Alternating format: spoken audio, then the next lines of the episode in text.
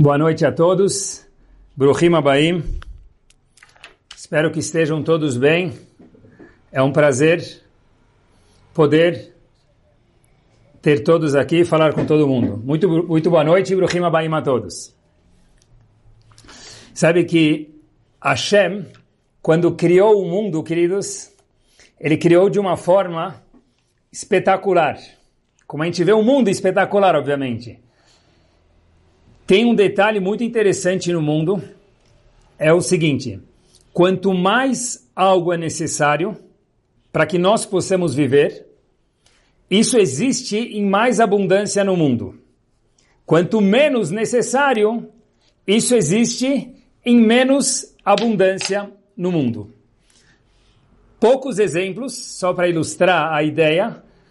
Quem nos traz essa ideia é o Stipler. Água, por exemplo, é muito importante. Por isso que a gente, se a gente olhar para o mundo, nós vamos ver que no mundo tem muita água. Chocolate, mesmo para quem é chocolate e gosta muito de chocolate, é menos necessário do que água. Por isso que tem menos cacau no mundo, apesar que tem muito chocolate, graças a Deus, no mundo. Joias são menos necessárias ainda do que água mesmo para quem gosta de joias, ainda é menos necessário do que água. Por isso, queridos, tem menos pedras preciosas no mundo. E por último, o ar, oxigênio, é mais necessário ainda do que a água. Por isso, a Kadosh Baruch Hu criou com sua inteligência máxima mais ar, mais oxigênio ainda do que água. Agora, olhem que interessante alguns que dizem que, só por curiosidade, que o mundo veio de um choque de partículas aleatórias, que a gente chama de talvez Big Bang, mas o ponto não é o Big Bang, é o aleatório, é sem querer. Olhem como o mundo é perfeito.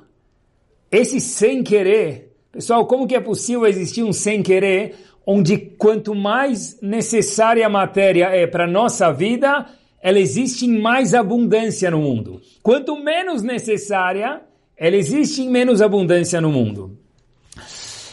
É incrível que, mesmo que a gente queira dizer talvez que foi um Big Bang, e pode, mas foi um Big Bang causado por alguém maior, não foi aleatório. Mas esse não é o ponto do show de hoje. Eu queria só aproveitar essa regra que me chama muito a atenção para falar de um ingrediente que existe no mundo embaixo dos nossos narizes. Ele é muito importante, por isso que ele existe em abundância, mas às vezes, sem querer, nós esquecemos desse ingrediente. Explico para vocês no decorrer do shiur. Sabe que a gente tem no nosso Navi, nos livros que constam nos profetas, teve um dos Nevi muito famosos, aquele que em toda a escola judaica estudam sobre ele. O profeta Shemuel. De repente, Shmuel, está escrito no começo do navio Shmuel, que em um momento Shmuel escutou alguém chamando ele. Ele, de repente, corre para o seu mentor, Eli Hakohen, e diz para ele, sim, o que, que você quer? Eli Hakohen fala para ele, como assim, o que, que eu quero? Eu não quero nada, eu não te chamei. Shmuel fala, ops, deve ser que eu escutei alguma coisa por engano. Shmuel volta a dormir.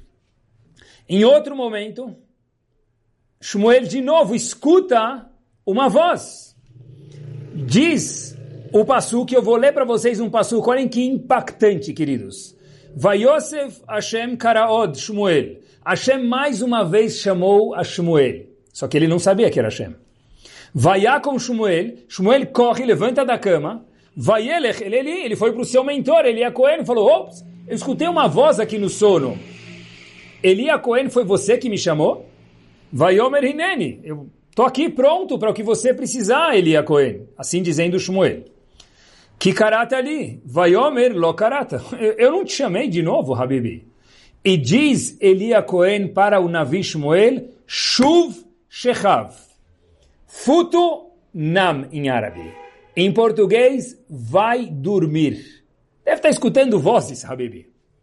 E a história se repete mais alguma vez. E Elia Cohen fala para Shmuel de novo, Shuv Shechav, Go to sleep! Vai dormir! Futunam! Você deve estar escutando vozes. Até que quando se repetiu mais uma vez, Elia Cohen percebeu que era algo sério. Talvez Hashem estava chamando Shmuel. Então disse Elia Cohen para Shmuel é o seguinte, a próxima vez que você escutar isso, diga para essa voz como eu posso te ajudar. Não volte a dormir. Isso é um alerta para uma oportunidade que está aparecendo, Shmuel, na sua frente. Assim disse o seu mentor Elia Cohen. Não deixa a oportunidade passar. No começo parecia Shuv Shechá, vai dormir. Mas se repetiu tantas vezes, aproveita a oportunidade, não deixa ela passar. Porque quem sabe se ela vai voltar de novo. Então a próxima vez que você escutar essa voz, que no caso nós sabemos que foi a Kadosh Baruch que chamou ele, fala, agora eu estou pronto. Não volte a dormir. Pessoal, eu aprendo daqui, queridos, e queria compartilhar junto com vocês e aprender junto com vocês que tem alguns momentos nas nossas vidas que as oportunidades batem na nossa porta. Fazem toc, toc, toc, às vezes com um telefonema, às vezes com algo que a gente vê, algo que a gente escuta, alguma dica, de casamento, de business, de educação dos filhos, de qualquer coisa. O que nós não podemos fazer é shuv shechav, vai dormir. Abre a porta, vê o que isso tem a dizer para mim. Pessoal, eu lembro de uma história que aparece no nosso Talmud. Olhem que história bárbara em Masechet Hagigah, no Tratado de Hagigah, na página Rei Amud Bet, aparece a seguinte história. Eu conto ela para vocês. Havia um tal de Rav Idi Bar Avin. Não é muito famoso, mas vai ficar agora. Ele tem uma história que a, Agmará conta para gente que ele andava três dias da casa dele, três meses, desculpe, três meses, melhor dizendo, da casa dele para o Bet Midrash, para casa de estudo, para Yeshiva, ele ficava um dia lá e voltava mais três meses. Isso mesmo que vocês escutaram. Seis meses de viagem, três de ida e três de volta, para ficar one day. Um dia. O dia de 24 horas que nós conhecemos. Não tem pegadinha aqui. No Betamidrash na Yeshiva. Interessante. Lembrem que as viagens na época da Gemara, para chegar na Yeshiva, era calor, às vezes frio, às vezes muito frio, às vezes muito calor, piratas, fome. Quem sabia se ia chegar do outro lado no destino? Hoje em dia o ex nos avisa, olha, em 17 minutos você vai estar lá, vira à direita, vira à esquerda, e se você se perder recalculando. Naquela época não era o tempo, era será que eu vou chegar? Mas Ravid Baravin era uma pessoa convicta.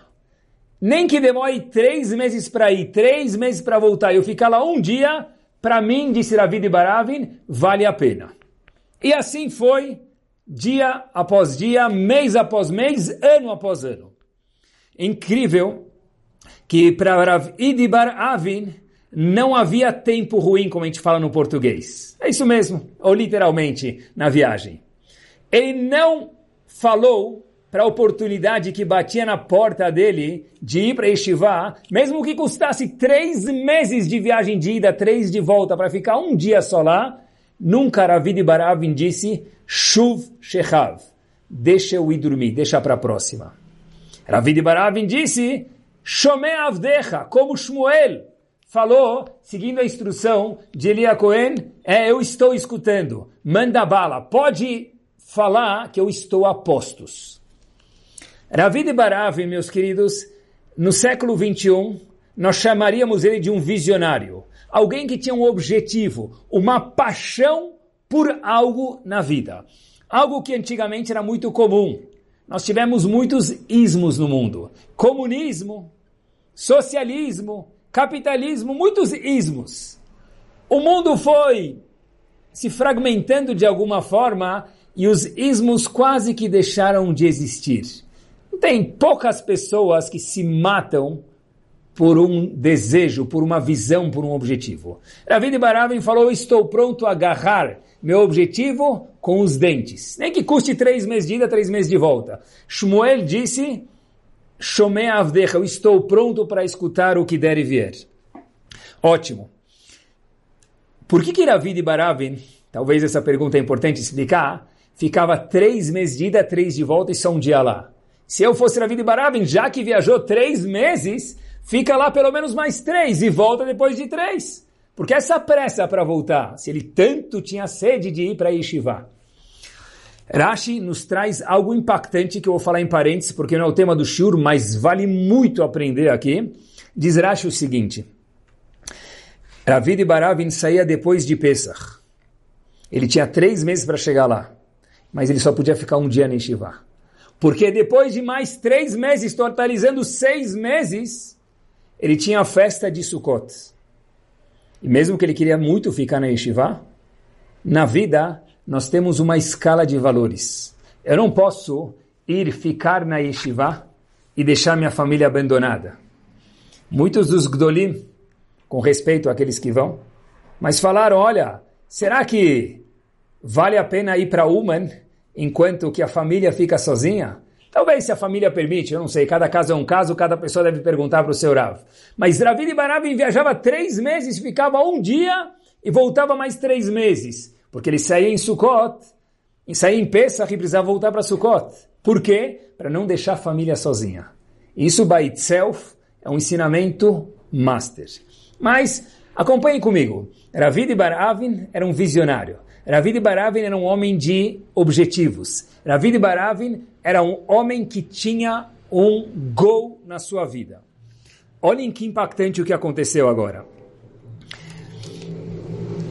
Ravid Baravin, Agmará conta pra gente que depois de alguns anos de ter feito essa mesma viagem de ida e volta, diz o Talmud pra gente, é o seguinte, Ravid Baravin que não perdia uma onda do surf, ele não perdia uma onda do surf, Ravid Baravin.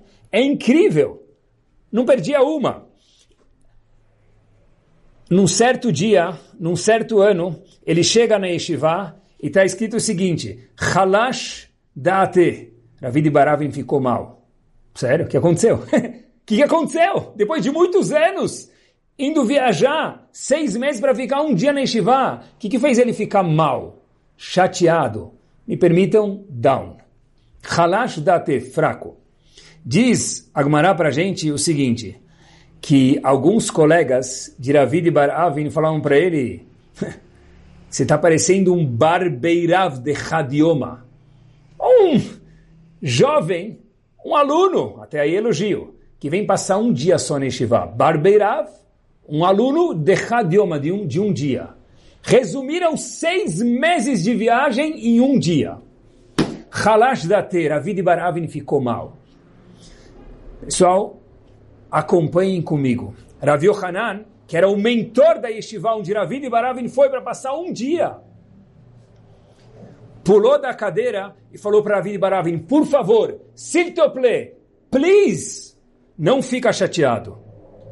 Ravid Baravin falou, mas eu estou chateado, qual o problema? Falou, faz um esforço, Habibi, porque se você ficar chateado, na estatura que você tem, magna, os sábios serão castigados. Aqueles que chamaram você de Barbeirav de Hadioma, um aluno de um dia, serão castigados, porque lhe ofenderam.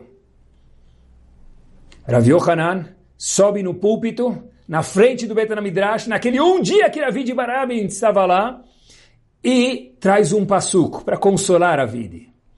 Yom Yom Idreshun, diz o passuco no Navi Eshayah. Yom Yom Idreshun, me procurem por um dia. Perguntou Rav Yohanan, o mentor da Yeshiva. Tem que procurar Hashem só por um dia? Disse Rav Yohanan, olha, esse passo que se concretizou com Ravid e Baravin, falando na frente de todo mundo. É um homem que um dia ele fez valer o ano inteiro. Procure Hashem por um dia, porque tem gente que com um dia faz o ano inteiro. Precisa viajar seis meses para estudar a Torá um dia. Eu fiquei com uma dúvida nesse trecho do Talmud e queria compartilhar com vocês. A seguinte, Ravid Baravin um visionário. alguém que o Talmud conta para gente que nunca falou Shuv Shechav, vai dormir. Ele mordeu a oportunidade, que é o tema de hoje, com os dentes. Seis meses, e daí? Me vale um dia de yeshiva, seis meses de viagem? Uma pessoa decidida. O que, que Ravid Baravin escutou que ele não sabia? Nada. Quando os alunos falaram para ele, Habibi, você é um barbeirav de Hadioma. Você é, falando de uma forma pejorativa, um aluno, um aluno de um dia. Peanuts para você. Ravid Baravin já sabia que ele só passava um dia em Shiva e viajava seis meses. Inclusive, a Gemara diz, eu procurei, no mesmo trecho, Havaragil de Avaazil, traduzindo, Ravid Baravin tinha o costume de fazer isso durante muitos anos, não foi o primeiro ano. Então, o que, que, mudou? O que, que, fez ele se sentir mal, Halash até ficar chateado? O que, que amoleceu ele?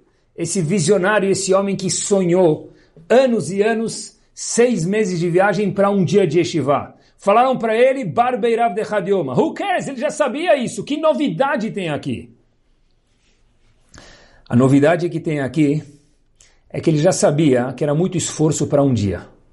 Mas ele colocou todas as fichas e apostou num número, me permitam a comparação, na roleta. Achando que estava fazendo a coisa mais bárbara do mundo. Rav Yohanan falou para ele, você sim está fazendo. Mas quando zombaram dele, o pneu dele murchou. A vontade dele caiu. A adrenalina dele baixou. Não falaram nada de novo para ele, mas zombaram dele. Desmotivaram Ravid Baravin. Lembrem, pessoal, que para aparecer o nome de um sábio no Talmud, o menor dos sábios, era capaz de fazer Ametim, ressurreição dos mortos, o menor. Ravid Baravin era mais do que isso mas ele ficou desmotivado. Halash date, ficou mal. Era um visionário, um homem sonhador, um homem que fez isso por anos, que uma debochada dos colegas fez ele ficar, no português claro, maus. Rav Yohanan teve que consolar ele com a drachá. Olha, na verdade, o Passuco, o navio veio falar sobre você, Habibi. Alguém que estuda um dia, às vezes vale o ano inteiro. O Yohanan teve que consolar ele. Eu lembro que eu escutei uma vez, quando eu morava nos Estados Unidos, Vera Wine, ele conta uma história, ele parece que repete muito essa história. Ele conta que uma vez ele entrou numa delicatessen nos Estados Unidos. Ele entra e ele vai comprar um pouco de salame, cold cuts, salame fatiado, carne frias fatiada. E para surpresa dele, quando ele entra na loja, ele está pedindo salame cortado, algo muito interessante. Ele vê que o cortador de salame, a pessoa que estava cortando o salame, não precisa de muito intelecto para cortar um salame, era uma pessoa colega dele de Shiva. Ele falou para ele, uau, faz quanto tempo eu não te vejo? Parabéns pela linda loja, sua delicatessen é linda. É um prazer lhe rever e sua loja é linda. Aí, aquele senhor vira para Wine e fala para ele o seguinte: Minha loja? A loja não é minha. O meu trabalho aqui é cortar salames. Eu faço isso o dia inteiro. Cortar os frios e empacotá-los. Ravoin fala para ele, Habib, estranho. Você era um grande Balkisharon. Você era uma pessoa com cérebro, com uma capacidade intelectual na yeshiva espetacular. Incrível que você está cortando os salames. Esse indivíduo vira para Rav Berwine e fala para ele o seguinte: E se eu era tão inteligente, por que ninguém nunca me falou isso e voltou a cortar os salames. O maior dos visionários precisa de um push. Primeiro, tem que ser um visionário, tem que ter um objetivo na vida. É muito importante. Qualquer objetivo. E o objetivo ele vai sofisticando conforme a idade e o estudo da pessoa. Mas precisa ter algum objetivo. Qualquer um para começar. Não dá para viver sem objetivo. Não dá para falar chuv shechav, eu vou dormir. Mas depois que eu tenho algum objetivo, eu preciso de um empurrão. Nós precisamos de um empurrão. Pode ser objetivo religioso, financeiro, como profissional, como família. Cada um precisa de um objetivo. Olhem só essa história. O ano de 1850 aproximadamente. Viveu um Rav, que é importante saber o nome, dentre outros, chamado Rav Elial Rabinovich, mais conhecido no mundo das yeshivot como Aderet. Talmid Chacham muito grande, um sábio muito, muito grande. Na época do antigamente, quando alguém fala estou morrendo de fome, era de verdade com muita fome. Esse Aderet teve que sair de Shivá. Falou, não aguento mais passar fome. Eu preciso sair, eu vou procurar um trabalho para conseguir me sustentar de uma forma melhor, porque eu estou passando literalmente fome. Ele está indo para o mercado procurar alguma coisa para fazer, mercado da cidade. Até que alguém aparece para ele e fala: Aderet, Elial Rabinovich, você lembra de mim? O Aderet fala para ele: Desculpa, mas não. Mas eu preciso te contar uma coisa, disse esse senhor para o Aderet. Eu lembro o tempo que eu estudei Neshivá com você. A sua atmadá, o seu afinco ao estudo de Torá, no Beta Midrash, na Yeshivá, era algo tão show, tão la creme do la creme, que eu me lembro até hoje. E até hoje, quando eu estudo, eu estudo diferente porque eu me lembro de você, Aderet. Esse Aderet conta, ele próprio conta, que ele fez meia volta e voltou para Yeshiva. Quem foi esse Aderet? Ele foi Rav de Ponovich, em Ponovich mesmo. Ponovich, na Lituânia. Depois foi em Mir. Ele participou posteriormente na Rabanut de Jerusalém.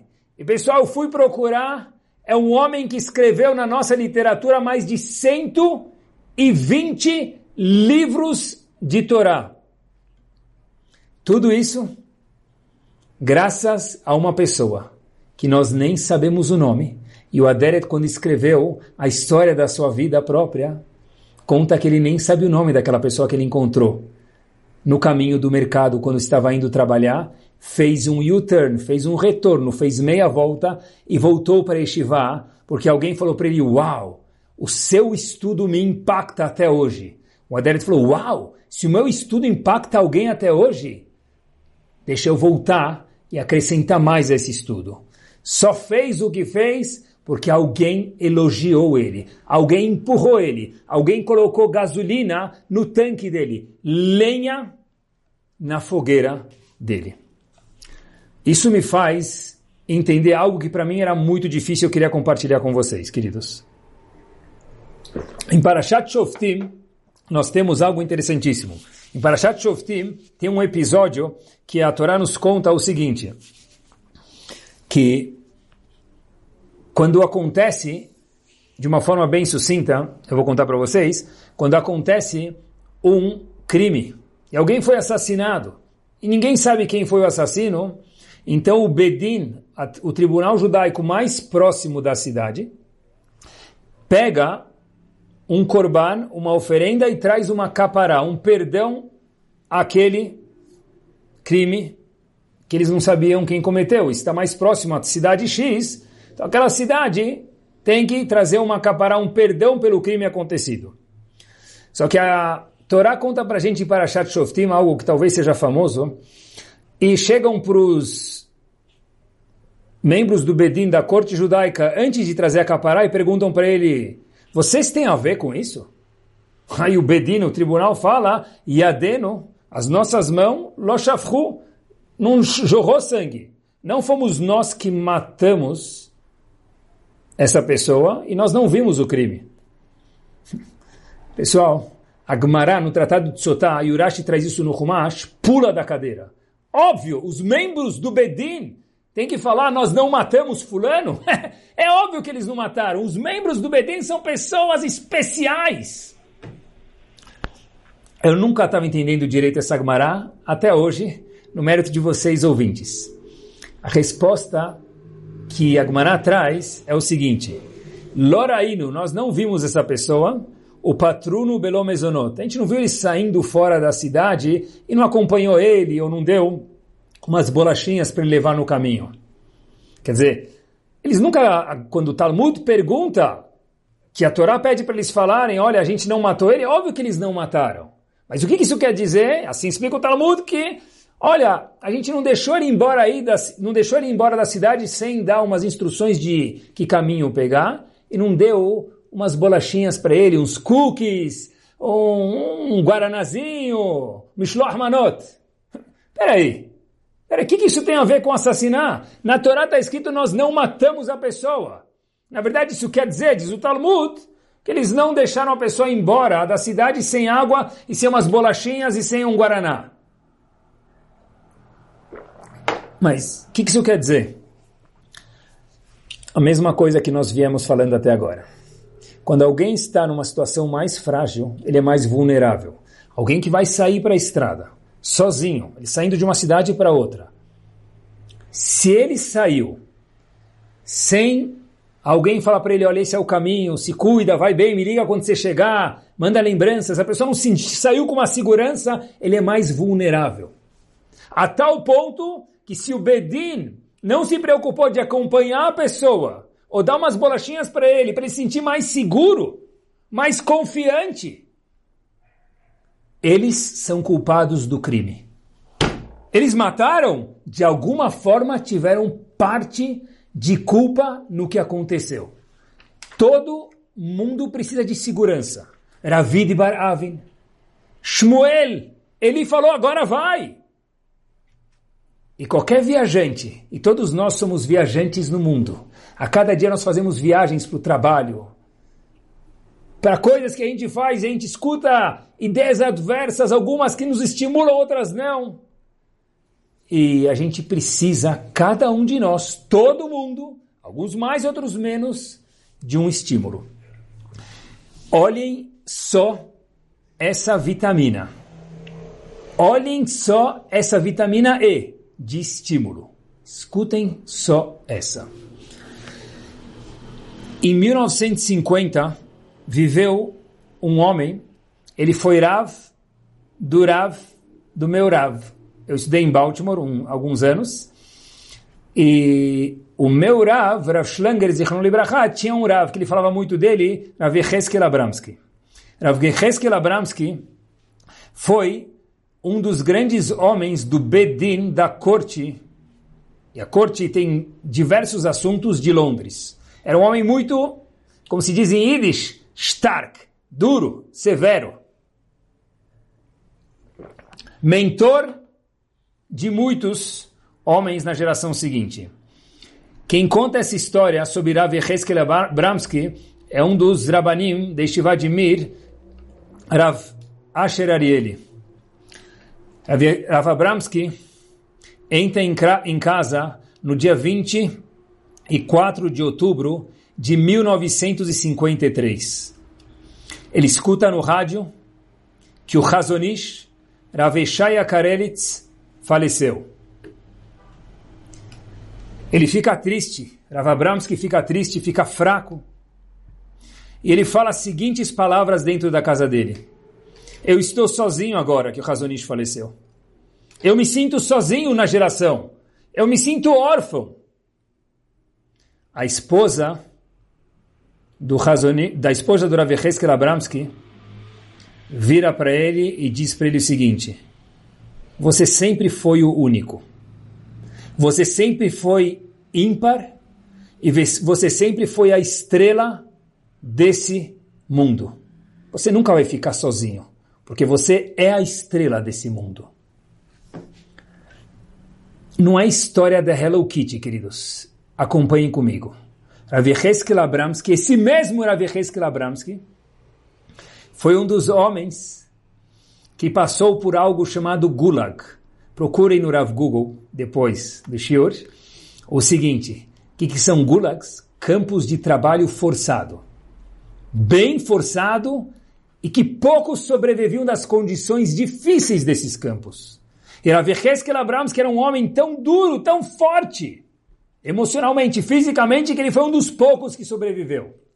Esse mesmo homem, em 1953, chega em casa e fala para a esposa: Eu estou mal, eu estou triste, eu me sinto sozinho no mundo. Todo mundo? Todo mundo precisa de um incentivo. A esposa dele falou: Sozinho? Você sempre foi estrela, você sempre foi o único. Qual o problema de estar sozinho se você é estrela? Eu acho, queridos, e aqui queria fazer uma pausa importante. Qual é o papel de uma mulher numa casa? Hoje em dia, o papel da mãe na modernidade do século 21 no mundo inteiro. Brasil, tem ouvintes Estados Unidos, Argentina, Israel, muitos lugares, Baruch Hashem. Todos bem-vindos. O papel da mulher na modernidade hoje é ser uma boa business woman. Eu sei que esse termo não existe, talvez. O termo de um trabalhador em inglês é businessman. Mas hoje em dia é a mulher trabalhadora. Nada contra que a mulher trabalhe. Mas esse não é o papel da mulher. Ah, talvez o papel da mulher é o rinuch, educar os filhos. Vou contar um segredo para vocês, não fiquem chateados comigo. Mas se a gente for estudar as Gmarot, que falam sobre educação dos filhos, e a Alaha, que fala sobre educação dos filhos, a mulher não tem a obrigação de rinur, de acordo com quase todos os comentaristas. A obrigação de rinur é do pai. Óbvio que o mérito que a mãe participa, no question, que é da mãe. Mas obrigação não é da mãe. Então, peraí. Obrigação do trabalho não é da mãe. Se ela ajudar, Baruch Haba, muito bem-vindo e cola kavot. Mas não é obrigação dela. O Hinur não é obrigação da mãe. Eu sei que é novidade, mas é assim que está escrito. Procurei bastante, algumas vezes estudei e sempre isso me chama a atenção. Qual que é a obrigação então da mãe? Qual que é o papel da mãe numa casa? Eu acho, queridos, que o papel de uma mulher numa casa é o que nós vimos agora na história do Rav Abramsky. Você sempre foi único. Você sempre foi a minha estrela. Você sempre foi a estrela do mundo. O papel de uma mulher numa casa é incentivar aquele marido que sai para a rua, que escuta deboches. Seu barbeirav de radioma. Você não é um bom vendedor. Você não sabe vender tão bem. Ninguém falou por mal, obviamente, mas a gente escuta. Você não sabe dar uma aula também. Você não sabe estudar tão bem. Você não sabe talvez falar tão bem. Você não sabe talvez cantar tão bem, cada um que faz. E nós todos escutamos o que Ravid escutou algumas vezes nas nossas vidas. Barbeirav de Hadioma. Mas Ravid era um visionário. Rav Heskel que saiu do Gulag. Mas todo mundo precisa de um push, de um empurrão. E eu acho de verdade que o papel de uma mulher brilhante dentro de uma casa, e acho, vou me aventurar que essa é a vontade da Torá Kedoshai de Akadosh Baruch Hu, é que, dentre todas as outras coisas maravilhosas que uma mulher faz, é ser o gerador de incentivo da casa. Vai, você é a minha estrela, você nunca está sozinho, porque para mim, você sempre foi a estrela. Qual que é o denominador comum, queridos, de Ravid e Baravi, naquela história? do homem que viajava três meses, voltava três meses, daquele Rab, Rabinovich, Aderet, que escutou alguém, estava saindo do Betamidrash para ir trabalhar e abandonar a carreira de Talmid Chacham para fazer o que precisava. E escutou alguém e voltou para o Betamidrash e transformou o mundo de Torá. Era Vecheskel Abramski, esses homens. Todos os três tiveram um incentivo. Ravid Baravin escutou Rav Yohanan explicando um passuco, falando que Hashem estava falando com ele. O Aderet escutou aquele homem na feira, que ele nem sabia o nome do homem, escutou o homem falando para ele. Rav Yecheskel Abramski escutou sua esposa. O incentivo transforma uma semente numa árvore florida.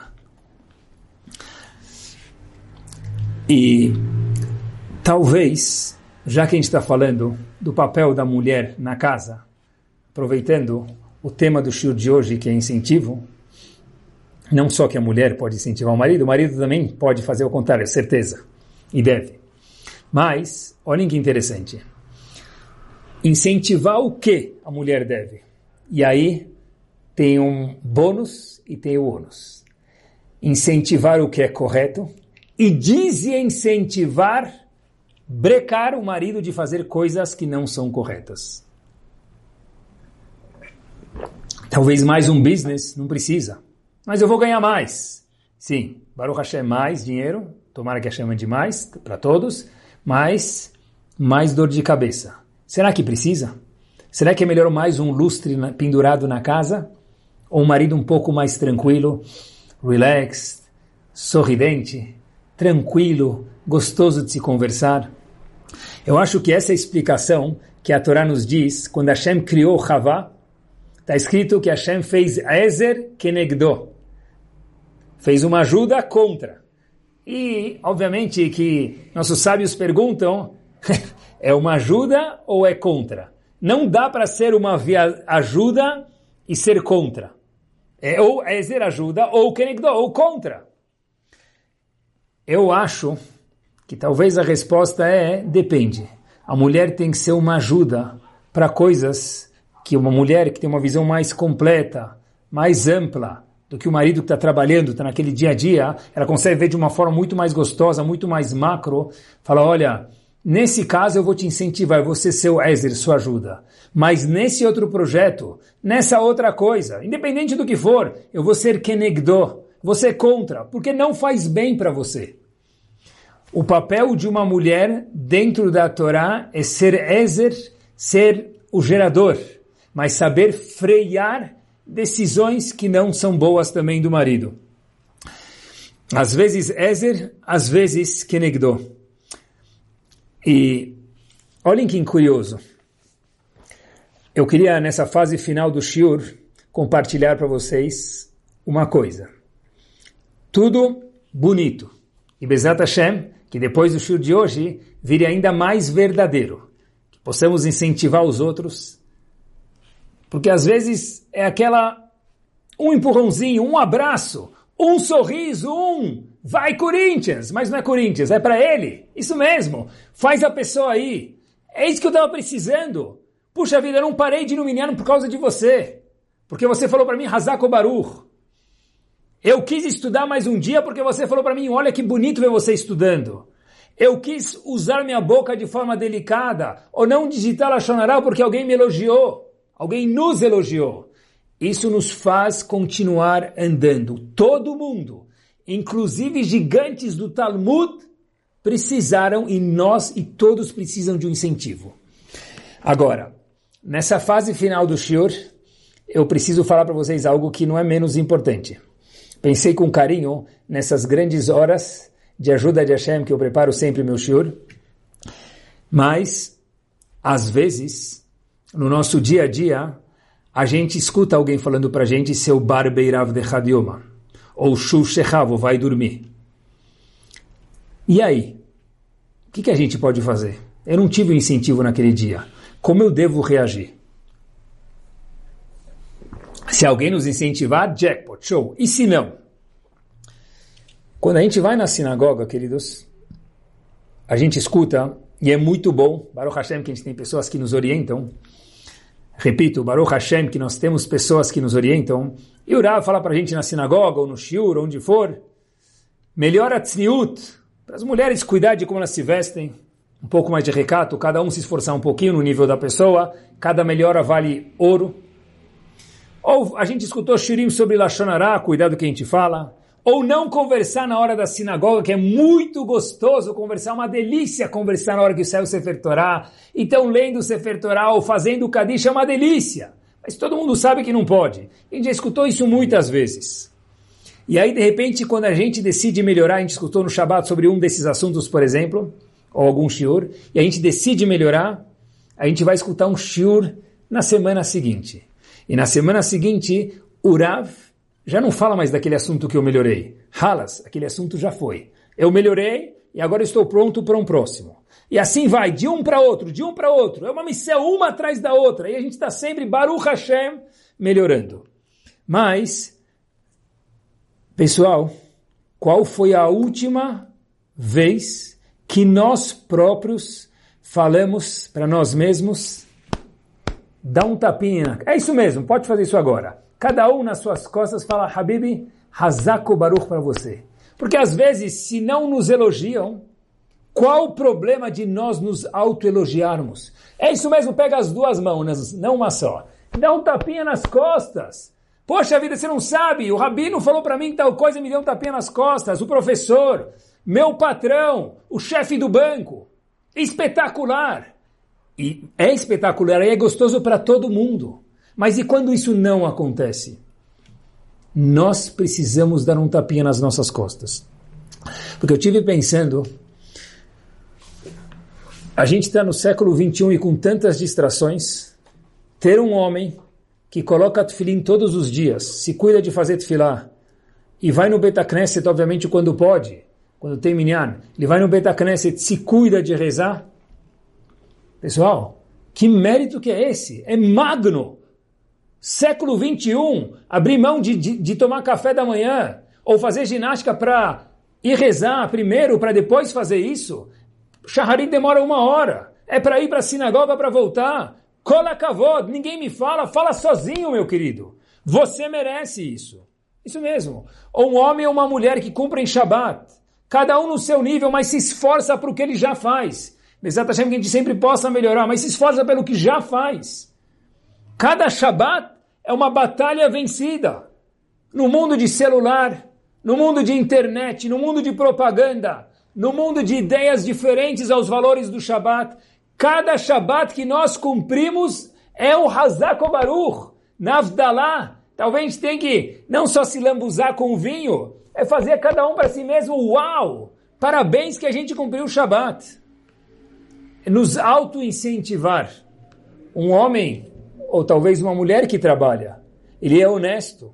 Alguém que já está casado há alguns anos. Baruch Hashem tem um nome bom, não briga com as pessoas, está tranquilo na sinagoga, pode ir num casamento, num bar mitzvah na sinagoga, sem ter medo de quem vai estar por perto. Isso vale milhões. Isso vale um grande Hazako Baruch, um grande tapinha nas costas. Talvez a gente precisa aprender a nos autoelogiar. Ah, mas isso não é orgulho? Qual o problema de se orgulhar com uma coisa boa? Repito, qual o problema de estar orgulhoso porque eu fiz Shaharit com Minyan? Qual o problema de estar orgulhoso porque eu me esforcei para cumprir mais um Shabat? Nenhum! Esse orgulho pode. É começar a se reconhecer. Por quê? E com isso nós terminamos. Porque ele maiúsculo nos reconhece. Isso mesmo. E lembrem desse shiur, pelo menos, fora da da tapinha nas costas, mas todos os dias de manhã. Modé anilefanecha. Primeira frase que nós falamos antes de acordar. Sem nem ter feito Netilat que é muito importante, demais. Mas mesmo sem fazer Netilat fala essa frase quando acorda. Primeira página do Sidur.